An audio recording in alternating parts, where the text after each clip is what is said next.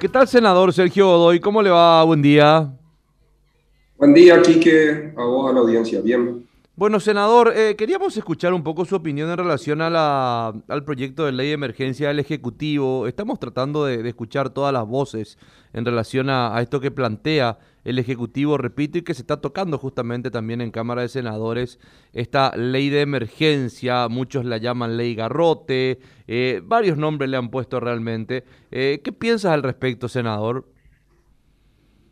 Bueno, esta ley lo que busca es establecer las medidas sanitarias que conocemos ya con rango de ley.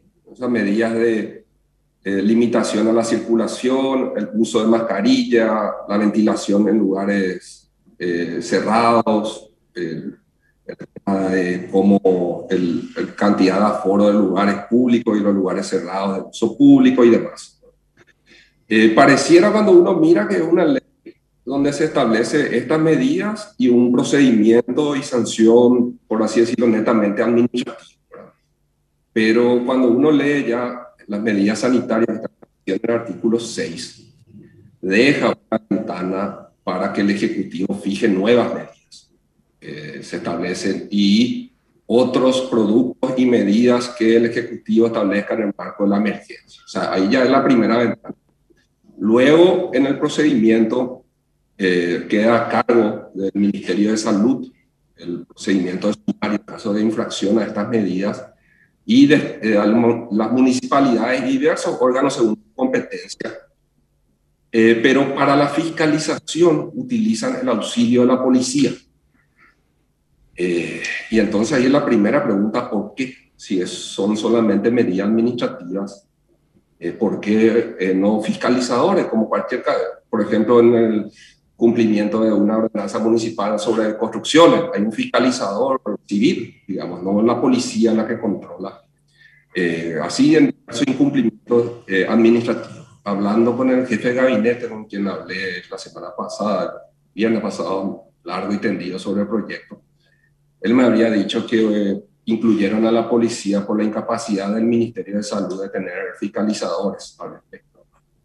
Entonces yo le dije, pero, no escucha, podrían reunir al Consejo de Ministros y que los diversos ministerios y gente del Estado que hay eh, pongan a disposición sus fiscalizadores y ayudar para el control y no a la policía, ¿verdad? porque el proyecto ahí tiene otro agravante. En uno de los, de los puntos dice que la policía puede, en caso de infracción, aprender a las personas hasta por seis horas y ponerles a disposición del Ministerio Público.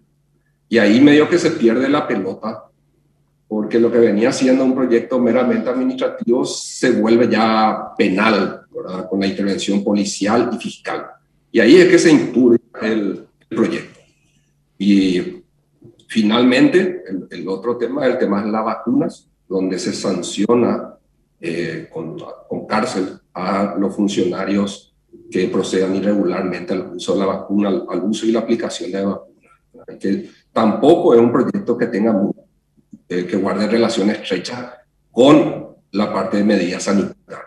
Y, bueno, el propio jefe de gabinete me reconoció que ellos incluyeron eso aprovechando el momento y bueno, eh, dicho esto, eh, Quique, audiencia, el, el, proyecto que era meramente de sanciones administrativas, que ya son de dudosa, de dudosa aplicación, por así decirlo, se vuelve o permite que eh, se torne en un procedimiento penal, cosa que no corresponde, ¿verdad? El Código Penal ya está establecido, ya tiene sanciones al respecto, el Ministerio Público ya puede actuar en caso que haya un delito, un hecho punible, y bueno, esto debe ser solamente administrativo. Y con respecto al tema de vacunas, eh, no, no guarda relación con este proyecto y debería ser presentado en otro proyecto. Esas son las acciones, esto mismo le dije al doctor Uteman el viernes, ahora está reunido con la mesa directiva del Senado él me había dicho que sí, que son atendibles las diversas observaciones que le di y que para eso justamente estaba el proyecto, que el Senado tenía facultades para modificarlo y todo.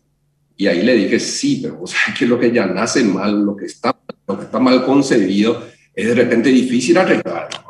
Entonces, dicho esto, considero que lo que debe hacer el Ejecutivo es modificar, eh, adaptar esto a las observaciones que no solamente yo, vi que en diversos ámbitos se le están haciendo y en su caso presentaron.